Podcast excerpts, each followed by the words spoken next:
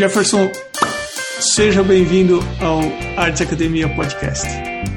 Obrigado, obrigado pelo convite, fico feliz em participar. É, já soube aí do seu podcast, que é muito bem falado nas redes sociais. A minha esposa Cris falou muito bem com você. Feliz de estar aqui. Então, deixa eu fazer justiça. Quando você fala esposa Cris, é a Ana Bondioli, Ana Cris Bondioli, né? Que ela Sim. é. Ela, ela indica muita gente pro podcast. E tem alguns episódios que eu faço com pessoas que não têm uma relação direta com desenho e pintura. Por exemplo, o 38 foi com a Paula Mendes, que ela é advogada especializada em direito de imagem. Ah, o episódio 51 foi com uma psicóloga, Norma Melhorança, que ajudou a gente a entender melhor sobre dom, talento. E eu acho que você vai ajudar em alguns pontos também, porque você necessariamente não tem uma relação com desenho e pintura. Aproveitando, eu queria deixar você absolutamente à vontade, porque eu sou totalmente leigo na sua área. Se eu cometer alguma gafe, se eu falar alguma coisa que, que fique à vontade para me educar. Emerson, nós não falamos nesse termo, o correto é falar dessa. Fique absolutamente à vontade. É, mas eu queria pedir para você se apresentar, falar um pouco da tua história, o que você faz hoje em dia. Também, tá claro. É, bom, meu nome é Jefferson Palacico, eu sou músico da Orquestra Sinfônica do Estado de São Paulo desde 1994, mais um pouco, eu faço 30 anos de orquestra. É, a música de concerto é uma área onde as pessoas começam muito jovens e para alcançar o alcançar o nível de excelência ainda jovem para conseguir buscar uma posição boa, interessante. Então, isso é muito comum eu comecei a estudar numa cidade que se chama Tatuí, aqui no interior de São Paulo, onde, de onde a minha, minha mãe é. A gente foi morar lá. Eu sou de São Paulo, da, do Braz, um dos bairros mais italianos, tradicionais de São Paulo. Mas a gente foi morar em Tatuí. E lá, por influência dos amigos do colégio, que tocavam, e sabendo que tinha um conservatório. O conservatório é uma escola de música. Lá em Tatuí, é uma escola de música do governo. E é uma escola muito boa muito bem formada, antiga, que foi por, por, por essas razões que a própria razão desconhece, foi parar numa cidade de 50 mil habitantes na época. E era muito fácil de se inscrever, bastava pagar uma pequena matrícula, coisa como 20 reais. Assim. Então eu queria tocar, meus amigos tocam, quero tocar também. Peguei meu dinheiro, com 16 anos de idade, fui lá me inscrevi no curso de contrabaixo, porque achei que contrabaixo era legal. Assim, Aí, mais uma vez, aquelas coisas que também o destino um desenho para gente. Eu chego no dia da matrícula, tem um professor sentado com o assistente dele. Ele me viu, era, tinha 16 anos de idade, tinha um aspecto de uma criança de 10 anos. Eu falei, ah, queria tocar contrabaixo. Ele falou, por quê? Eu falei, não sei, acho legal, né? Ele falou, deixa eu ver sua mão. Eu fiz assim para ele, ele falou, ah, o tamanho é bom, vai servir. Desse jeito. tá bom. Aí volta aqui tal dia para ter a primeira aula. E aí, esse sujeito, por acaso, era como se fosse um desses sargentos instrutores das, dos mariners americanos, sabe? Vou te fazer um. É, esse, aquele do chapéu de três pontas, Sim. que fala tudo gritando.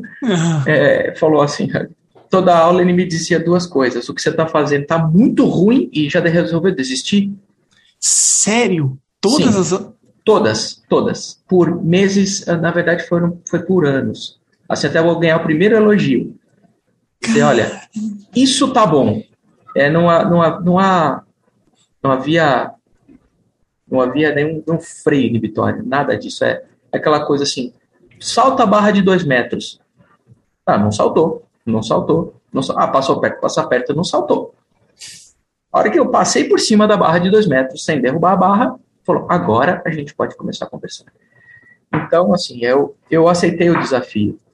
E pelo fato dele também ficar me instigando, dizendo, e aí, resolveu desistir? Eu falei, pô, eu não sou uma pessoa que desiste. E assim eu virei músico. Não foi nenhum, não foi nenhum encontro com aí uma luz bonita, nem nada disso. Não foi uma ele, inspiração. Ele despertou em você o, aquela, aquela vontade de não parar de buscar aquilo que você quer. Sim, e é claro que ele, ele mostrava um horizonte e um, um local que devia ser alcançado, né? Não era simplesmente a superação pela superação. Bom, tá ali. É só buscar. Você percebe que quando seus colegas tocam, os mais velhos, estão tocando bem, você reconhece isso como qualidade? Ou sim, então é isso que você tem que buscar. E estou aqui para dizer quando isso chegou lá. Enquanto não chegar, ou você percebe ou eu percebo, obviamente, um professor. Um professor que tinha estudado na Alemanha, tinha estudado com o primeiro contrabaixista da Filarmônica de Berlim, um sujeito bastante austero também.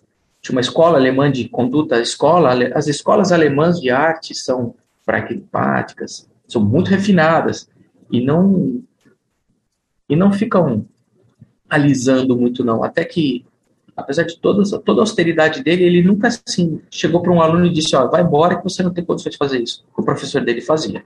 Achava que era mais honesto. Um, um, um, aluno, um aluno ia lá, aparecia na, nas escolas onde o professor lecionava, ia tocar, falou, olha, ele falou que viu isso acontecer mais de uma vez, falou, deixa essa profissão. Você pode ser músico, mas você não vai ser profissional. Isso não, vai, não é para você, você não vai alcançar. Para o meu professor, que era o sargento lá, nem ele conseguia fazer isso. Já o professor dele na Alemanha fazia e achava que, dizia que isso era a melhor coisa que ele podia fazer por, por aquela pessoa, ao contrário de ficar incentivando ela a alcançar um limite que ela não ia. Mas por quê? Naquele muitos anos de experiência fazem com que você perceba nas pessoas. É claro que pode haver uma exceção, o cara pode estar errado. Eu já vi gente que tomou. Bom, tá aí Albert Einstein, né? Tomou 10 portadas na cara antes de ter uma tese aceita na universidade e simplesmente se tornou quem se tornou. Mas geralmente os, os mais antigos acertam né? por, por experiência. Quanto Mas tempo você ficou nessa escola? em Tatuí? Em Tatu eu fiquei três anos.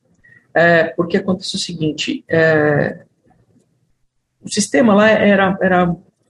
O sistema de ensino é muito ruim lá. Era. Agora não sei como está, faz muitos anos que eu sei. Ah, então, se, quando eu entrei, eu tinha 16 anos.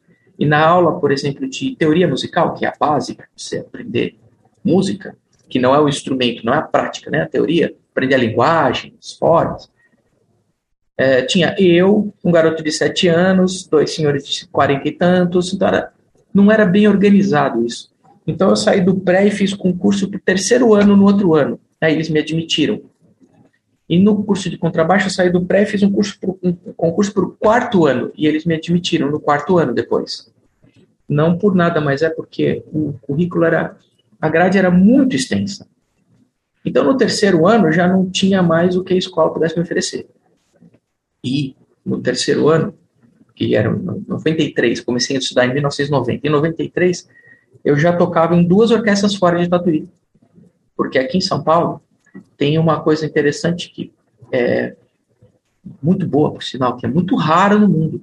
Orquestras jovens que são mantidas é, por prefeituras. Aqui em São Paulo tem a Experimental de Repertório, que é uma orquestra antiga, e tinha a Orquestra Sinfônica Jovem de Santo André que é uma orquestra também jovem, que era mantido pela prefeitura. E eles pagavam uma bolsa, era pouquinho, mas é o suficiente para você, por exemplo, eu vi de Tatuí até São Paulo, até Santo André, duas vezes por semana, sair de Santo André, via tocar na experimental de repertório, que também pagava uma bolsa, e no final das contas, é, trocava o dinheiro da bolsa pelas passagens e a viagem. Então aí acabei saindo do conservatório, me mudei para São Paulo para poder ficar mais perto da, das orquestras trabalhando e comecei a ter aulas particulares com o mesmo professor. Com esse professor eu fiquei de 1990 até 1997.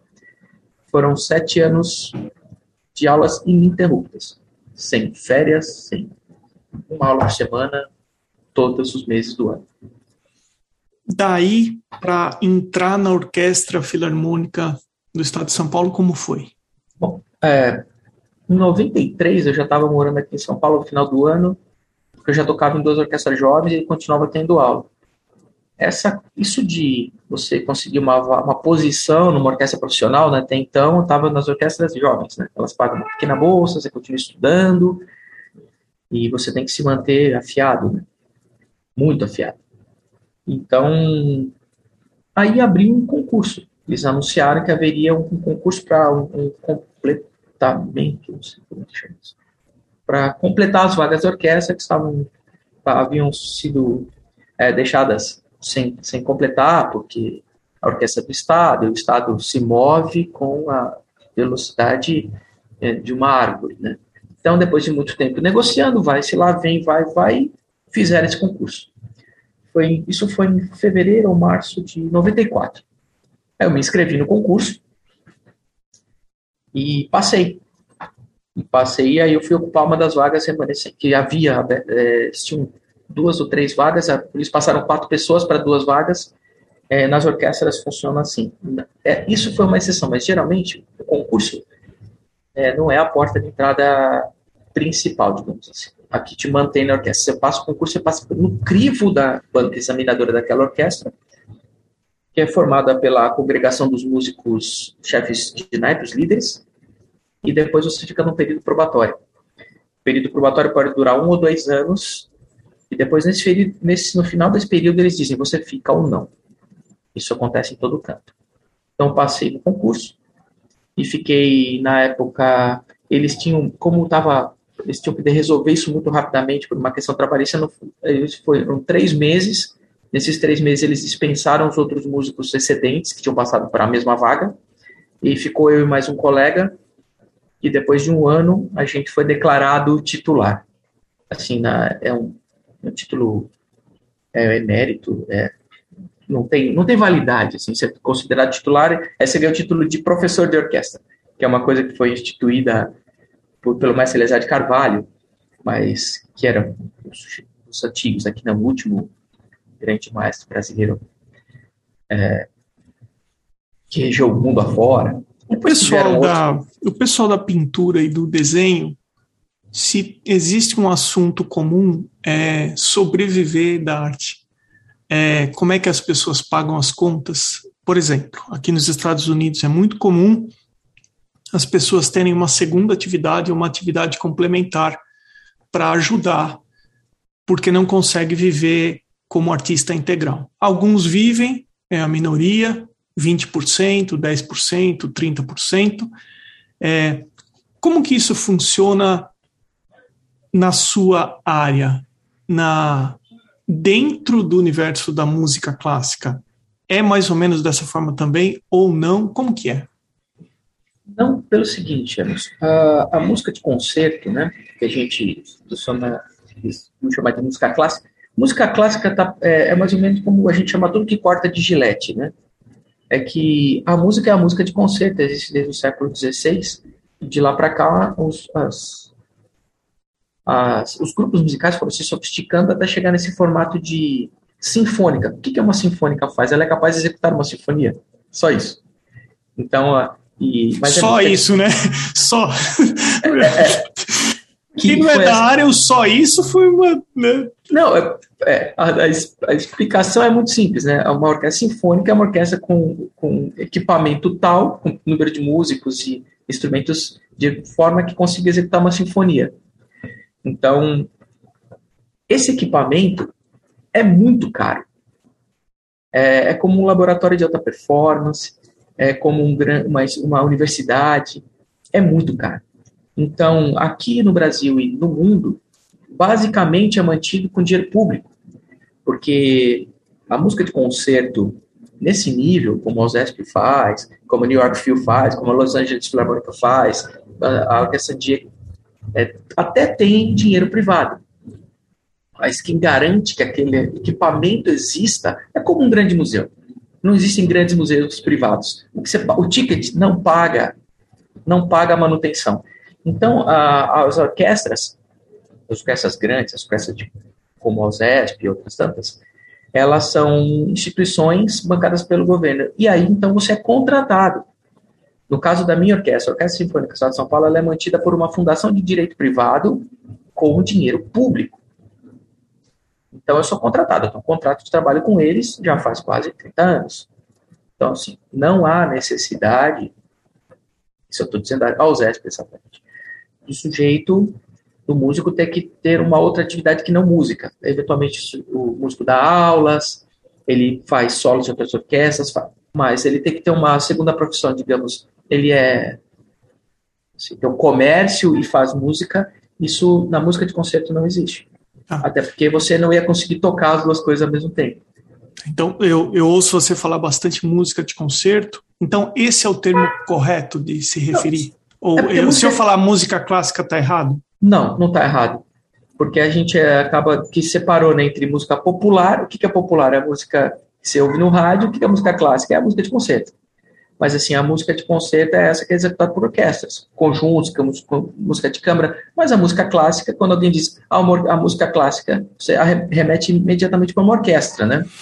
ou um cantor cantando uma música, uma ópera, ópera, isso não tem problema nenhum, é, porque assim o classicismo, é, que, que o classicismo sedimentou o formato que a gente conhece hoje e fez tanto sucesso que ficou marcado como música clássica. Claro que tem muita coisa depois do classicismo e muita coisa antes, mas isso é, do, é, maculou né, o formato, então, a música clássica, a literatura clássica, você imediatamente vai pensar, um, um, um, autor aqui de 20, 30 anos atrás é clássico, ele se tornou um clássico.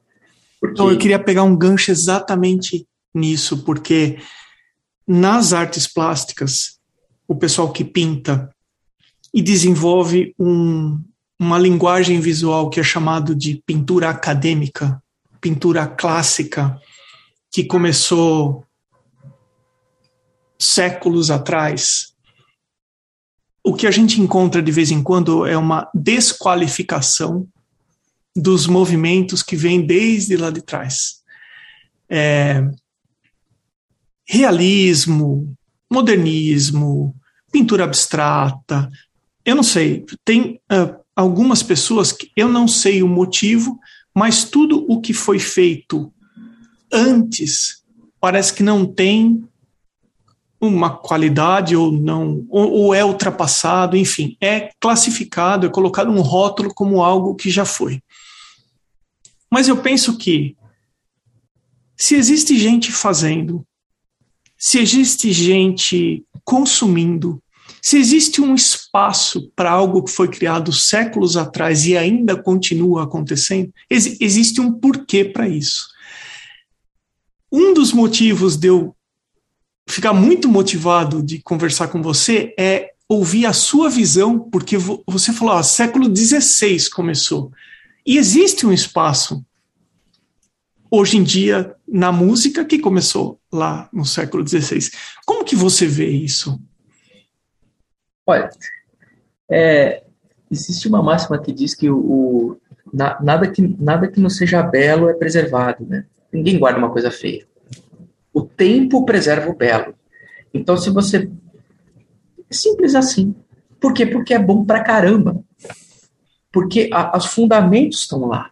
Porque foram os primeiros, os, os primeiros os rudimentos da música organizada, porque antigamente alguém foi lá e bateu algumas coisas, e a coisa foi se organizando, até que alguém organizou um sistema tonal, que ele, ele organizou, isso já está no espaço, está no Logos, isso já existe, alguém só foi juntando e juntando as peças e, e, e pegando o, todas essas coisas incríveis que Deus nos deu e falou: agora posso juntar? Pode. E fez música de extrema qualidade. E aí o que aconteceu? Alguém pegou, bebeu daquela fonte, falou, fez um esforço gigantesco e andou um pontinho. E o outro pegou dali, não esqueceu de onde ele veio, e andou um pontinho. Então tem um espaço para Bach, que criou o sistema, basicamente criou o sistema tonal, depois para Mozart, que levou isso a, a Beethoven, aí, e são em períodos diferentes, alguns estão, é, alguns conviveram ao mesmo tempo, outros se odiavam, é, um falava mal da obra do outro, mas não era capaz de dizer que era ruim. Assim, então logo uma dorzinha de cotovelo, mas o que, o que fez isso se manter foi a excepcional qualidade que foi construído. É inegável. Você tentar dizer que a nona sinfonia de Beethoven é algo ultrapassado, pegar a partitura e queimar, é negar a nossa própria evolução. É uma, uma, uma das obras mais importantes da história da humanidade. Alguém vai dizer, não, vou fazer algo melhor. Então faz, meu amigo. Não precisa destruir aquela para fazer a tua. Mas, como isso hoje é muito, muito difícil, é muito mais fácil eu, que não estou querendo trabalhar muito, eu desqualifico e faço. Agora eu vou começar tudo do novo. Eu posso comparar com o quê? Você não pode comparar com nada. Aí fica fácil, como se você estiver dirigindo da sua casa em San Diego para Sacramento e vai arrebentando a rodovia que vem atrás. Ou seja, alguém fala, posso ir lá ver como era? Não, não pode. Só que isso é impossível. Então vira essa narrativa de querer justificar a minha obra, eventualmente, é que assim eu posso falar muito claramente, eu não sou das artes, assim, esse monte de porcaria que esse pessoal faz, é muito mais fácil justi justificar a obra do que submetê-la ao crivo popular. Você pega a sua obra de arte, pode ser uma pintura, uma escultura, uma música, põe a apreciação e vê o que as pessoas acham. É que isso é cruel, isso dói pra caramba. Você pode ser simplesmente ignorado, como grandes compositores foram, grandes pintores foram, e eles voltaram para casa, foram chorar na cama, que era lugar quente, melhoraram, aprenderam, refizeram e, e, e, e trouxeram a nossa arte a um outro ponto, a outro patamar. A Cris gosta, chama a Cris de Cris, falou a Ana, porque a mãe dela também chama Ana. Isso criou um, isso criou um problema é, familiar. Então, é, a Cris, a gente viaja, vai visitar os museus e, e por exemplo, a gente tem no Museu Van Gogh em Amsterdã e tem coisas dele que não são absolutamente. Sim. Tem coisas que são, são triviais, guardadas as devidas proporções, né? mas tem coisas dele que ele jogou fora. E depois as pessoas foram tentar resgatar. Eu vi esboços que ele fez de coisas que ele, que ele mesmo disse: olha, isso aqui não vai virar em nada. Então, uh, ele, ele, primeiro, tinha um senso crítico muito elevado. Ele e os outros grandes e tantas pessoas, não precisa ser formidável. Basta você saber de onde veio. Isso todo mundo sabe. A gente não sabe para onde vai, mas saber de onde veio, todo mundo sabe. Aproveita. É, na música, não existe um músico de concerto, um músico erudito, que a gente costuma dizer, né? É, que, que não comece pelos clássicos, pelos professores consagrados, pelas técnicas consagradas. Não existe um músico que toca bem que não tenha estudado escala a exaustão. Ou como eu vejo a Cris fazendo paleta de cores aqui, vai uma, duas, três. Falo, nossa, que coisa inteligente. Aí eu lembro que para fazer uma passagem de uma sinfonia de Mozart, eu devo ter repetido a mesma passagem, no mínimo umas quatro mil vezes. Fala, não, eu vou romper com tudo e simplesmente você não vai chegar a lugar nenhum. Olha, aproveitando sobre o que você falou de grandes mestres e composição, é, acontece na, na pintura, no desenho, uma ramificação. E tem gente que se dedica a parte do processo só. Por exemplo, é, pintores hiperrealistas, fundamentos como composição ou desenho, não fazem parte de uma forma muito importante no processo. Enquanto outros pegam partes do processo desde o início, desenvolvem como antigamente, que eles faziam os desenhos primeiros, a exaustão, depois partia para a pintura, enfim. Cada um tem as suas especificidades em relação ao processo. Então, eu estava conversando sobre isso e eu tentei fazer um paralelo com a música de orquestra, né? Como é que você falou? Música de orquestra? Concerto. Música de concerto. Eu estava tentando lembrar concerto. É, eu estava tentando lembrar o música de concerto. Que, até onde eu consigo entender, eles executam uma composição feita por uma outra pessoa. Então, não existe margem para composição, mas a pessoa se dedica a, ao domínio absoluto ou o melhor possível do instrumento que ela é responsável, que faz parte daquele todo. Então, a composição não faz parte da execução. Né? É, agora eu queria saber de você o seguinte: vocês. Então, assim, primeiro, é correto falar executar uma obra, né?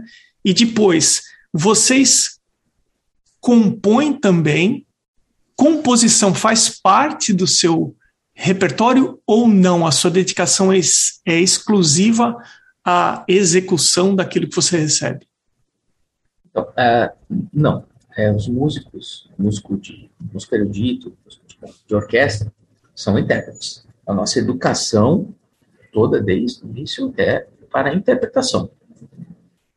Porque é um nível de especialização tão alto e, de, é tão complexo, porque o que a gente faz? A gente, os compositores escrevem, por exemplo, a minha orquestra, uma orquestra sinfônica, uma orquestra que tem 16 16 naipes, né? 16 tipos de instrumentos diferentes tocando ao mesmo tempo, em média. Então tem a minha eh, tem a partitura, onde está escrito toda a música, e eu tenho uma, uma parte da partitura, que a gente chama justamente de parte, né? A parte do contrabaixo, que é o meu caso, por exemplo. Então você se especializa em interpretar aquilo da maneira mais fidedigna possível, e a única coisa que eu posso colocar é um pouquinho de mim para transformar aquilo, deixar aquilo um pouco mais melhor, melhor no sentido de um som mais bonito, ou, traz, ou fazer aquilo mais perto do que o compositor gostaria. Isso é a minha parte, isso é o meu toque naquilo que está pronto. Assim. Um, a, um músico de orquestra ele sabe exatamente o lugar dele. Ele não vai. É, por isso que é muito fácil você, você conduzir uma orquestra. Você pega um, um conjunto ali com 70, 80 pessoas e você não precisa dizer nada. As pessoas sabem exatamente o lugar que elas têm que ocupar. Eu sempre digo, você quer contratar alguém para trabalhar para você e vai dar certo, contrate um músico de orquestra. Então, assim, até que algum, alguns músicos que conheço se dedicam a compor. Mas eles sabem que aquilo é uma atividade extra, pode até eventualmente ter é, sua obra executada, mas é muito raro. Mas acontece. Tem, inclusive, alguns músicos uh, de orquestra se transformaram em grandes músicos grandes compositores, mas a regra é que a gente se, se transforma em um especialista em execução orquestral. Então, a, a composição não faz parte da. É, obrigatoriamente ou necessariamente, ou, às vezes, no meu caso, por exemplo, eu nunca compus nada. Não tenho a menor condição de compor isso e compor algo que possa ser tocado. Eu admiro demais quem componha acho magnífico alguém compor uma melodia, é, desenvolver essa melodia, né? Os grandes fizeram isso com uma, com uma habilidade tremenda. Então, mas eu, eu só queria deixar claro aqui o seguinte, que é interessante levantar esse assunto porque se você é um artista que você se identifica na execução, na interpretação, como você usou, tá tudo ok. Né? Se por um lado o, o, o hiperrealista ele se especializa exatamente nisso, nessa execução, no outro extremo da escala, tinha o Paul Klee lá na época da Bauhaus, que ele se preocupava tanto com a, com a composição que ele colocava setas no quadro, indicando como ele gostaria que o observador seguisse olhando a tela que ele fez. Assim, então tem para todo mundo. Tem. Né? Tem para todo mundo. A minha curiosidade era assim: vou perguntar para o Jefferson o seguinte: será que quando eles chegam para ensaiar, tem alguém que tira do bolso e fala: Ó, oh, dá uma olhada nessa melodia que eu fiz aqui? Acontece isso. Você está falando, não, raramente lá na não. orquestra, não. Ah, mas, não, seria ótimo. Mas, assim, é, é tá, por outro lado, é um pouco injusto, né? Você está executando Beethoven, alguém tira um papel do bolso e fala: dá uma olhada, né? Mas pode acontecer, não é, é assim, tem espaço para isso também. É, tem espaço. A gente, a OSESP, inclusive, toca muita música nova, né? Só, a gente compra composições é, para fomentar essa produção. Eu nunca toquei uma que valesse a pena ser repetida. É uma coisa para você mostrar em gaveta e, assim, é, infelizmente, assim, eu estava dizendo isso para a Cris agora mesmo. O único aspecto da, da inteligência humana que regrediu absurdamente foram as artes, né? Porque na ciência, você vê o que era construído no século XVI, hoje uma criança replica. Você fala, constrói uma roda, um eixo, coloca uma prancha em cima E uma criança, minha filha de 11 anos, é capaz de construir um carro. E de lá para cá, a gente mandou uma sonda para Marte, a gente cura para as doenças. Aí você pega o que foi feito na Idade Média de pintura, desenho, escultura, e hoje você fala, meu Deus do céu, o que, que houve? As pessoas regrediram absurdamente? O que, que houve com a alma humana que a gente não está fazendo coisas muito mais. Isso eu não sei responder. Mas é, parece que foi o único aspecto da humanidade que regrediu, né? que regrediu não, ou que não acompanhou a evolução dos tempos. Né? Junto com a evolução científica, veio um retrocesso, um retrocesso do pensamento humano, da construção artística, da, da produção artística de altíssimo nível, a ponto de, bom, eu não sei se o sujeito joga um balde de tinta na parede e as pessoas saem admirando aquilo, falando isso é arte. É, é mas é, é que eu acho que nesse sentido acabou seguindo para o caminho muito das ideias, da contextualização, da, enfim, do desenvolvimento de, de, de conceitos e contextos e é, eu não sei, eu, eu, eu, não, eu, eu tento deixar isso, no meu ver, de uma maneira muito simples, é, como música para mim. Ou eu gosto Exato. Ou eu não gosto, ou conversa comigo, ou não conversa comigo. Não é porque é contemporâneo, pós-contemporâneo, ou vanguarda, ou que eu sou obrigado a, a, consumir se eu não me sinto conectado com aquilo. Esse é o critério que eu uso. Eu gosto ou eu não gosto. Quando eu olho um quadro, ou eu gosto, ou eu não gosto. Simples assim. Né? É, agora, eu imagino o quanto você deve ter estudado para fazer o que, o que você faz hoje em dia.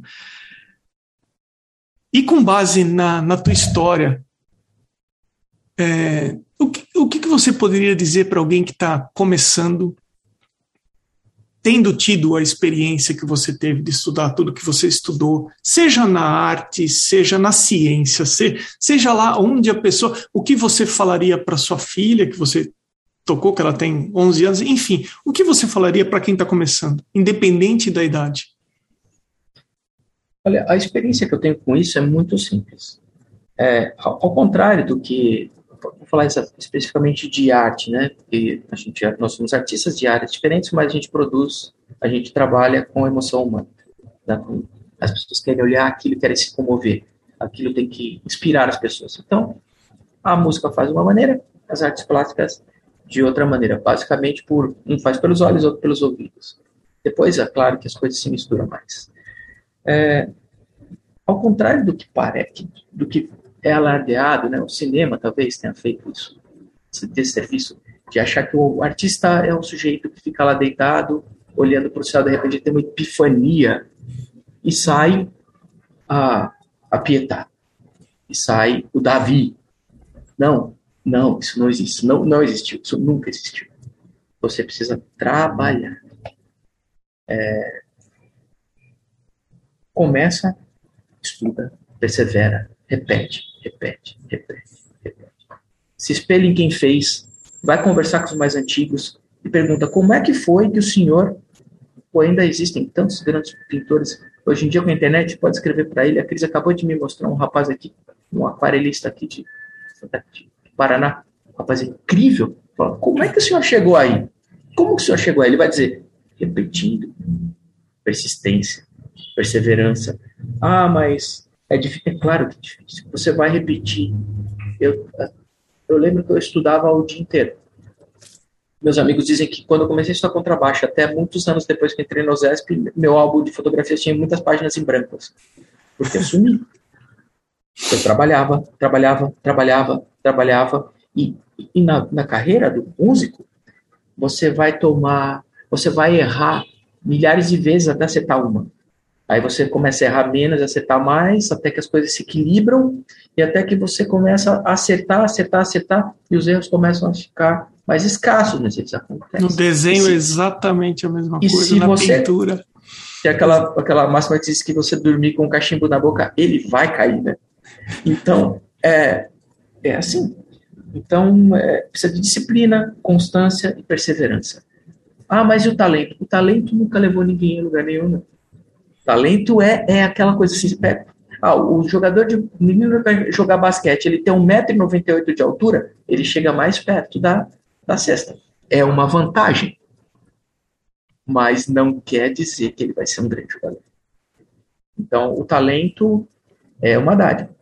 Se quando você une muito trabalho em uma, alguma quantidade de talento, você acaba se sobressaindo, se destacando.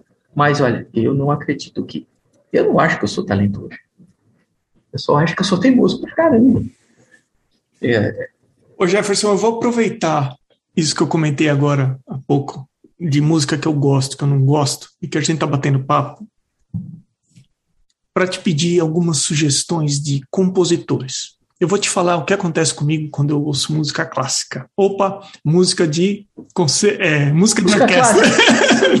Não, tô brincando. Ou música erudita. Ou... Música erudita, enfim. É que assim, a erudição é, soa mal aos ouvidos de alguns incomodados, né? Ah. Que parece que nós somos mais especiais que os outros, mas, mas não é isso, o conceito é outro, você bem sabe disso. Tá. Mas pode chamar do que você Não, eu só estou tentando me educar aqui, entendeu? Mas olha só. Ou eu me entristeço profundamente ouvindo a música, ou eu não consigo ouvir porque ela é muito densa. Você sugere alguém assim que Emerson, esse cara é mais light, esse cara. Então, qual é o ponto? Essa música que te entristece, eu duvido que ela seja triste, mas ela vai mexer com lugares dentro de você que nunca foram tocados. Aí, meu amigo, aí você vê gente chorando, ouvindo uma marcha. Você fala, mas é uma marcha, é música para as pessoas andarem mas ela nunca foi tocada ali. E quando você toca em certos pontos nas pessoas, ela se comove. Então, assim, isso é muito comum. E, e por quê? Veja, também eu tenho uma outra questão. A gente vive numa época muito diferente do momento em que aquelas músicas foram feitas. O tempo delas era outro. A, a, a expectativa do compositor, que vivia num silêncio absoluto. Tinha só o barulho, por exemplo, no século XVI, não tinham máquinas. A coisa mais rápida que existia no mundo era um homem montado no cavalo. Não tinha nada mais rápido que isso. Você via um pássaro, mas um pássaro era, era improvável. Ninguém imaginava que ia voar um dia. Então a coisa mais rápida do mundo era uma cavalgada. E aquilo tudo foi feito dentro desse contexto. A música de Bach, por exemplo, período barroco. Quando a gente ouve hoje, o seu corpo é do século XXI, mas a sua estrutura humana é, também é do século XVI e muito antes disso. Então aquilo te toca em lugares que você não esperava. À medida que você vai, ouvindo aquilo mais vezes, primeiro que você começa a achar mais coisas, né? Como um quadro, como uma composição, um texto, né? Você relê, você olha, você começa a achar mais pontos. É, é, é mais fácil isso que você está me dizendo, por onde começar? Pelo começo mesmo. Vai ouvir o barroco, onde tem menos vozes trabalhando junto. Era mais rústico, rústico não é a palavra, nem simples, porque a remete a uma coisa mais pobre, mas, mas... era menos cheio de, de, de rococós. Tinha, tinha, era, era, era, era coisa pura. Duas, três, quatro vozes.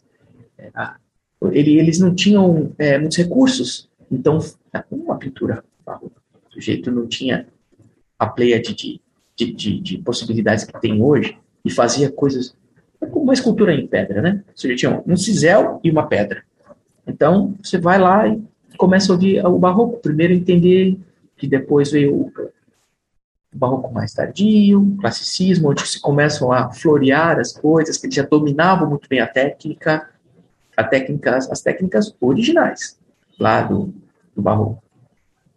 Depois do clássico vem um pouco antes do clássico, o rococó, o clássico, depois período romântico, onde vieram as grandes melodias, onde os, os compositores já escolados e, e, muito bem instruídos de todo aquele arcabouço de informações construíram as sinfonias que todo mundo conhece.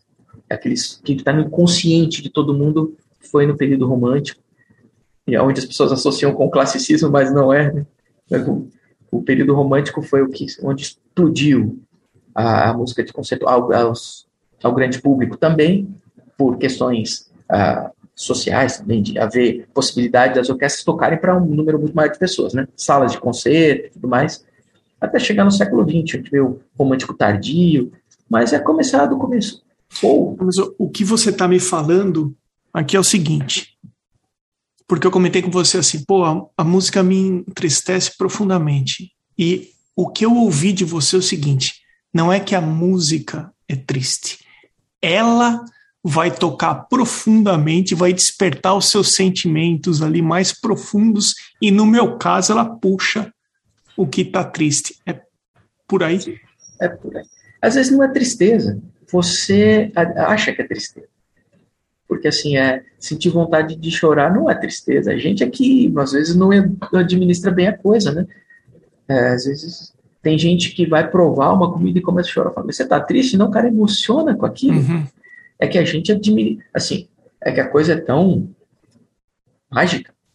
Você fala, nossa, o que isso fez comigo? Aí imediatamente o que você faz? Você reage. Não, pera, isso não tá certo. Mas deixa acontecer. E isso, e isso me acontece ainda hoje, depois de quase 30 anos de orquestra, já devo ter tocado, sei lá, uns 2 ou 3 mil concertos na minha vida. É, hoje, hoje à noite, a gente vai tocar o Adágio para corda do Samuel Bader que é, é, uma, é uma melodia muito bonita, mas é um trabalho de harmonia precioso. É como um pequeno, uma pequena joia. Assim. Não é nada, não é, é a música que é muito conhecida por causa do Platum, do, aquele filme Platum, eu não sei como é em inglês. É Platum mesmo. Platum. E aquela, é aquele adágio que aparece, foi muito bem colocado no filme, ficou muito bom. É uma peça pequena, só que até hoje me comove porque é de uma beleza, é, é uma, é uma, é uma joia, é uma preciosidade. Isso acontece o tempo todo, só que eu aprendi a administrar, talvez. Tem algumas curiosidades que às vezes eu leio ou eu ouço e que eu nunca mais esqueço. E uma das coisas que eu nunca mais esqueci foi uma vez que eu li em uma matéria, numa revista, que quando tem uma orquestra sinfônica executando uma, uma sinfonia, uma peça, é, existem partes da música que é muito difícil para determinado instrumento executar, ou é mais difícil, ou tem uma complexidade maior. E para haver um reconhecimento de quem está do meu lado, que fez uma boa passagem, o músico do lado, se eu vou dar uma força, se você fez um. Se você executou assim perfeitamente, muito bem, para eu dar uma força, eu lembro, eu, eu gravei isso, eles falavam que o músico arrastava o pé ou fazia um movimento com o pé para elogiar o colega do lado. Isso é verdade? É, isso acontece o tempo todo. Isso é, isso é uma coisa dessa. Todas as orquestras do mundo fazem isso. O sujeito está lá, ele acabou de fazer um solo que a gente sabe que é muito difícil, que ele se superou, que comover os colegas, a gente arrasta os pés assim, porque o, o, o arrastar de pé não faz barulho. a ponto do público. O, o, público não vê isso, não percebe. Mas assim, enquanto a gente está tá executando, é, a gente cria um microcosmo, é o nosso mundinho ali, né? O mundo da orquestra. E acontece um monte de coisas ali dentro. E as pessoas se veem, se olham, percebem que aconteceu alguma coisa errada, eventualmente ali vira um, uma bolhazinha.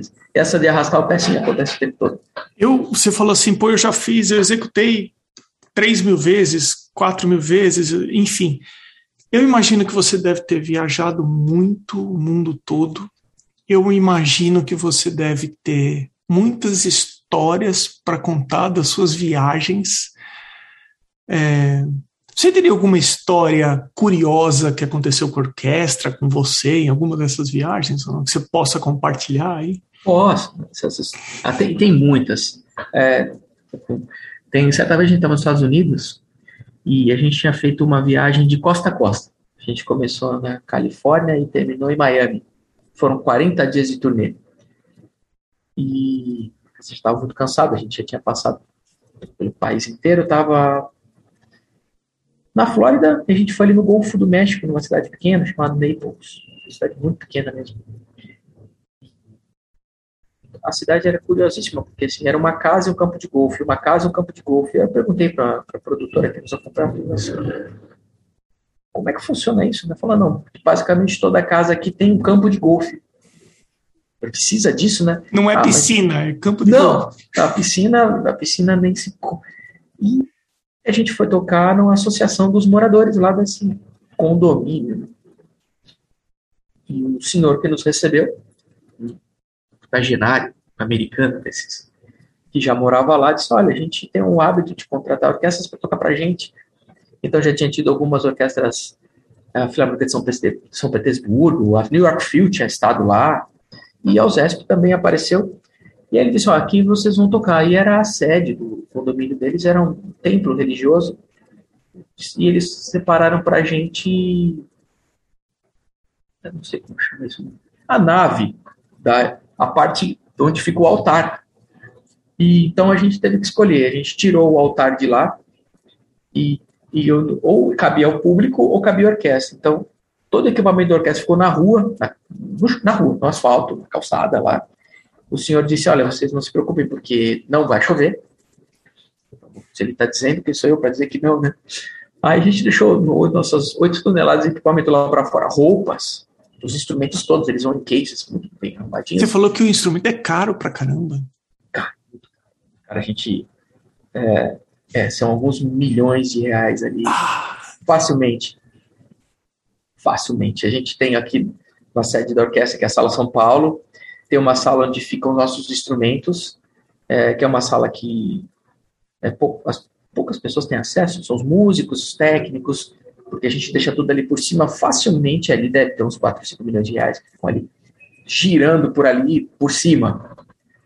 É, é, também são muitos, né? É, dá uma pancada de instrumentos. Nós, somos, nós somos 103 músicos.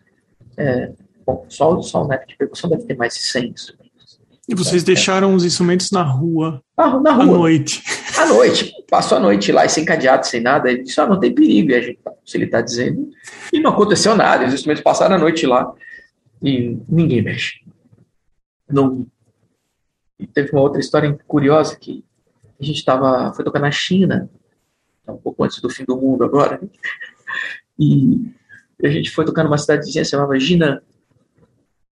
Lugar peculiar, assim todo de concreto. É. Bom, mas tinha um teatro lá, eles contrataram a gente. E estava muito frio. Muito frio. Estava fazendo assim, na rua deve estar fazendo uns menos 5, menos 10 graus. E esse, o teatro era grande, os instrumentos estavam dentro. Eu tirei meu instrumento do, do case dele, botei no palco. Eu tocava em duas peças e meu não tocava, depois eu voltava. E eu estava fora do teatro, conversando com, com alguém. De repente alguém saiu e falou: Vocês viram o estouro que deu, né? Que estouro? Alguma coisa estourou no palco. Aí alguém me disse: Eu acho que o instrumento caiu da cadeira. Ué, caiu do suporte. Se alguém empurrou. Eu fui lá olhar, o instrumento tinha rachado de fora a fora. Abriu em dois pedaços. Pequeno instrumento, ninguém tinha batido nele, não tinha acontecido nada, mas eu vi que ele estava extremamente gelado. Eu comecei a desmontá-lo, porque ele tem muita tensão das cordas, comecei a desmontar em vários pedaços para guardar. E aí veio a administradora do teatro, uma moça chinesa, e falou: Ah, quebrou, né? Falei, ah, isso não é incomum aqui, não. É, a semana passada quebrou um violino de um violinista e outro dia quebrou. Eu falei, é que tá muito frio aqui. Ela falou, ah, realmente, o palco está a 16 graus. Eu falei, nossa, mas isso é muito frio. Falou, não, mas quem determina a temperatura do palco é o governo. Então a gente não pode mexer na calefação a gente tem que deixar em 16 graus. Aí, atrás do palco estava um pouco mais quente. Tirei do case, botei lá, estava segurando nele. A hora que eu soltei, o bicho explodiu. Né? Nossa, o governo determina a temperatura do palco. Ah, Jefferson, em relação a público, o, você sente a diferença clara entre uma cultura e outra na maneira que eles recebem a orquestra? Sim. Uh, os países onde a cultura de orquestra é, já está consolidada, por exemplo, a Alemanha, a Suíça, a França, a Holanda, eles têm, eles já conhecem aquilo, a apreciação deles de orquestra é menos efusiva porque eles, eles você não vai surpreendê-los a menos que você faça algo absolutamente incrível. Graças a Deus, a USESP consegue por conta de uma mistura peculiaríssima que nós temos aqui no Brasil. É, do, do, do sangue brasileiro, que é uma coisa incrível que só tem no Brasil, fazendo música de concerto fora do Brasil. Então, a gente acaba surpreendendo. Na Alemanha, por exemplo, eles não terminam. A gente, a gente foi tocar Brahms para os alemães em Nuremberg. Aí bom, agora das duas uma, né? Ou a gente nunca mais volta aqui, a gente sai de lá, eles já cancelaram o nosso visto de, de, de turismo, de, de turnê, vai ter que ir embora. A gente acabou de tocar Brahms para os alemães em Nuremberg, uma das cidades tradicionalíssimas da Alemanha, e acontece um efeito que depois a gente vê, se acostumou, mas lá eles não batem palma. Eles esperam. É, acabou a música, eles sabem que acabou, porque todo alemão aprendeu aquilo na segunda, no pré-primário da escola. Eles aguardam, aguardam aquele, o último eco do último músico abaixar seu instrumento por respeito ao que, que você está fazendo. Eles não se movem. Aí, de repente, eles começam a bater palma. Como quem, como quem diz, é, será que agora eu posso te aplaudir? Não vai incomodar mais o que você está fazendo? E aí aquilo vai aumentando, aumentando, aumentando, eles começam a bater palma, o maestro entra e sai oito vezes, eles ficam em pé, e aí você nossa, que... e aí eles batem palmas cinco minutos sem parar. Bom, foi um bom, um bom começo, né? Isso foi uma das primeiras vezes que a gente viajou. Uh, aqui no Brasil não, o brasileiro é muito efusivo, né? Ele não vê a hora de aplaudir, ele quer participar. Então, às vezes, você está terminando uma música e ele músicas que são pouco conhecidas do, do grande público, sim, por exemplo, Mahler, Gustav Mahler, que é, é uma epopeia musical, uma coisa complexa.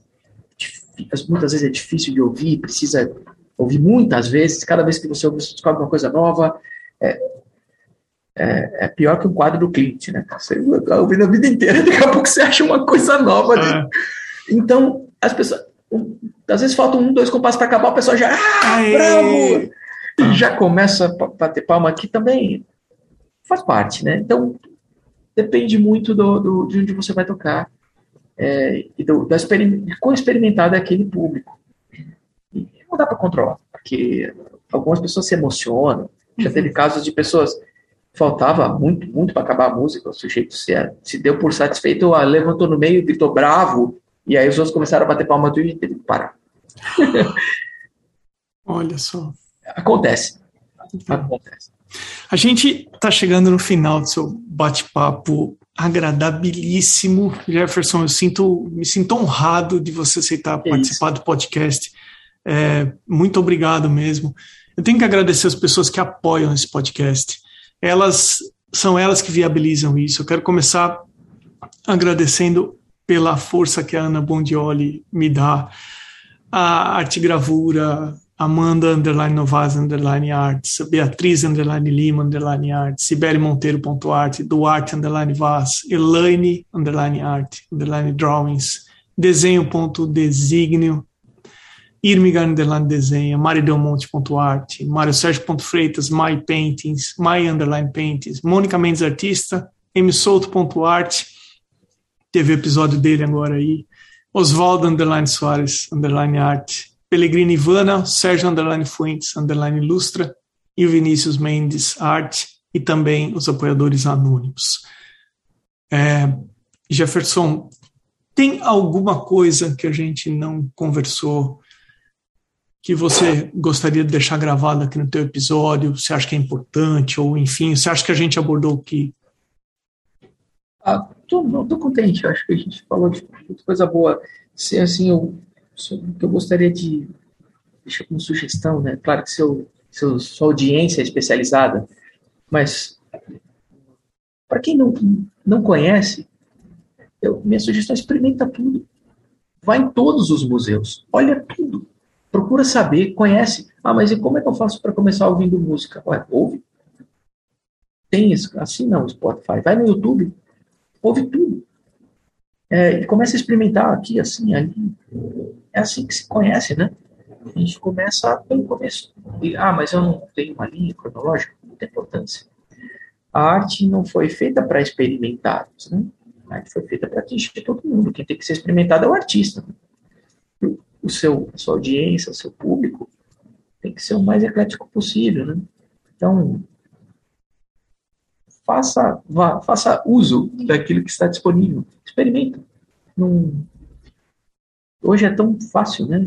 É, música é mais fácil, porque você pode ouvir do computador. A arte pela TV não é legal, né? Você precisa lá olhar mesmo, coisa de perto, para ver. Eu ganhei um quadro da Cristo, de um artista que chama Viché, aqui de São Paulo. Ele pinta umas figuras circenses, assim. Ele pintou num papel que parece uma rocha. Assim. E eu fiquei tão encantado com aquilo que eu levei quase um ano só para emoldurar, porque eu falei, não, eu quero ter a oportunidade de ficar olhando para isso. Quando eu botei no vidro, falei, ah, agora tá no vidro. Perdeu um pouco, né? Perdi um pouco. Perdeu um pouco. Então, assim, é, aproveita o que tem, né? E como quem tiver em centros, se tiver oportunidade, vá visitar as obras. Elas estão lá para isso. Jefferson, o que, que você falou que vocês vão executar hoje? Qual que é a peça? Ah, não, hoje, hoje, hoje a gente está fazendo um, concerto especial só com música de cinema. É, tem, tem muitos bons compositores modernos, aliás, os melhores compositores hoje em dia, modernos, conseguiram algum, algum se despontar, né, conseguiram, são os compositores para cinema. Porque, por, por diversas razões. Primeiro que esse mercado cinematográfico seleciona muito bem. É, o mercado é muito competitivo, então a gente tem grandes compositores como Henry Mancini, John Williams, ah, tantos outros aí, que fizeram é, músicas que às vezes a música ficou mais conhecida do que a própria do que o próprio filme, né? E as pessoas gostam de ouvir isso. É, é uma exceção, não é o que é, não é não é a vocação da orquestra sinfônica fazer música de cinema, até porque aquela música foi feita para ilustrar o filme. Né? Mas hoje é um espetáculo especial que tem 17 músicas de, de filmes diferentes e uma delas é o Haddad para corda de Samuel Barber, que não foi feito para o filme. É, ele usou a, a, música, como assim falou Zaratustra, de Richard Strauss. É, foi usado em 2001 Uma Odisseia no Espaço, mas não é original do filme. Então hoje vai ser isso. Hoje. Tá. E aí, quem ouviu o podcast e ficou com vontade de assistir vocês, quais são os caminhos? Como é que a pessoa pode ir assistir vocês? Assim, é, a orquestra se apresenta toda semana, quinta, sextas e sábados, na Sala São Paulo, aqui no centro da cidade de São Paulo, é, na Praça de Pressa, é só procurar na internet Sala São Paulo, o site da OSESP é osesp.arte.br ou escrever no Google OSESP, Orquestra Sinfônica do Estado de São Paulo, vai encontrar lá é, todos os, os, os, os a direção toda para comprar os tickets, se quiser assistir, se quiser me escrever, eu respondo com o maior prazer também. É, não sei se você pode dispor no e-mail. Sim, se você quiser, eu disponibilizo aqui no YouTube. Fica passando embaixo do seu e-mail. Quem quiser fazer Sim, um contato. É, é meu sobrenome, colacico.gmail.com. Acho que é a forma mais fácil de. Pode, por favor, eu faço é, com o maior prazer. Eu já levei muitos e muitos e muitos grupos. Eu sou um dos representantes da orquestra também há quase 20 anos. E toda vez que alguém me pede, eu faço questão de levar, mostrar o prédio todo, mostrar como é que a orquestra funciona, que uma orquestra, eu acho que nesse aspecto um artista plástico é mais feliz porque ele é, ele é ele sozinho consegue consegue trabalhar, né? A gente precisa de uma pleia de pessoas, é uma, uma estrutura é enorme, né? Enorme, enorme. Então é, não dá para aquela orquestra ali sentada no palco trabalhando na, na noite de hoje, por exemplo, tem um outro tanto igual ou maior de pessoas que trabalhou para que aquilo pudesse acontecer. É, então, a estrutura é enorme, imensa, a gente não pode deixar de, de, de dizer que, e mostrar sempre que alguém fala, ah, posso, para chegar mais cedo, e eu mostro todo o complexo cultural, mostro como é que funciona, como é que não funciona, põe a pessoa nos lugares onde o público geralmente não tem acesso, para que as pessoas possam ver e ver a importância de todo esse mecanismo funcionando para que as pessoas possam sentar ali durante duas horas e ouvir música. Jefferson, meu caro, muitíssimo obrigado por você ter separado o seu tempo para bater esse papo comigo. Foi muito bacana. Muito obrigado. Nada. disponha e quando você vier a São Paulo, se você não está aqui no Brasil, seja convidado também para ir lá. Nossa, no, vou com te, certeza. Te levo no lounge dos músicos, que é, e, assim, é atrás da ribalta, né? Legal. Para você pra ver o que acontece lá também.